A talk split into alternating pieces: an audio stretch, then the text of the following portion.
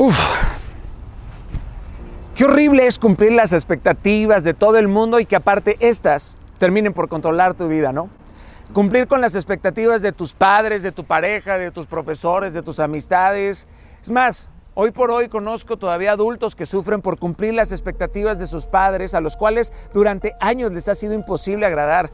Otros jóvenes más que viven en la duda y en la baja autoestima del qué dirán sus amigos, sus familiares o su novia, preocupándose por satisfacer los pensamientos y deseos de otros. Queridos, la gente que vive de esta manera, tristemente, sí satisfacen al mundo, pero se pierden en él.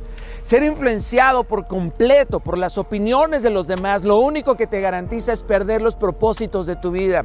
Hoy hay millones de jóvenes, adultos y emprendedores que se han condenado solos a la pobreza y al infortunio. Todo por culpa de algún comentario fuera del lugar de algún amigo, padre, maestro, jefe, socio o algún idiota, ¿verdad? Que les dijo que estaban destinados a la miseria y a la mala suerte. Les dijeron que no iban a lograr nada, que jamás iban a ser nadie. Y ellos han logrado creer que existe alguna fuerza extraña que no pueden controlar y que literal sí son hijos de la ruina y del infortunio. Caray.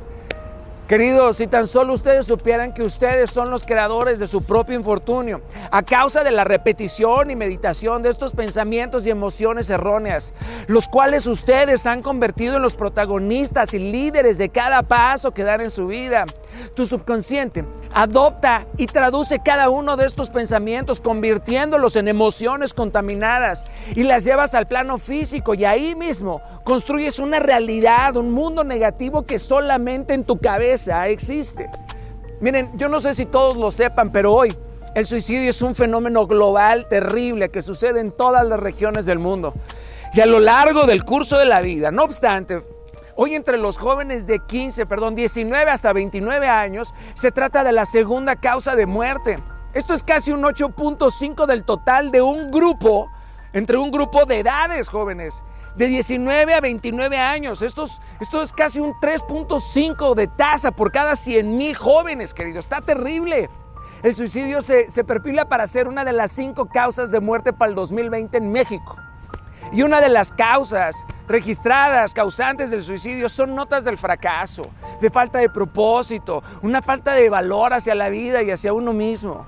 A ustedes, a ellos les digo, las tragedias más terribles en esta vida no son las enfermedades, no es la pobreza, no es morir, sino vivir sin propósito. Durante miles de años los más grandes filósofos han especulado y discutido acerca del sentido de la vida. Miren, la filosofía es un tema importante y tiene una gran, gran utilidad, pero cuando hay que definir el sentido de la vida, todos, todos especulan, brother.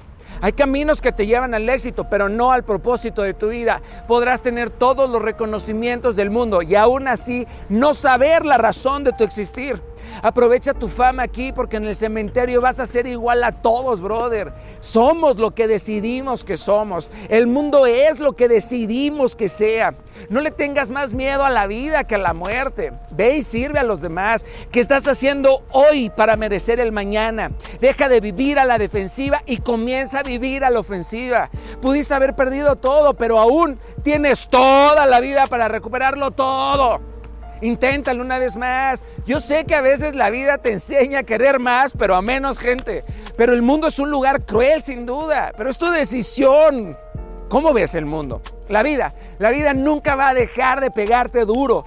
Te va a tumbar los dientes, pero sonreír sin dientes sigue siendo sonreír. capichi, güey, capichi.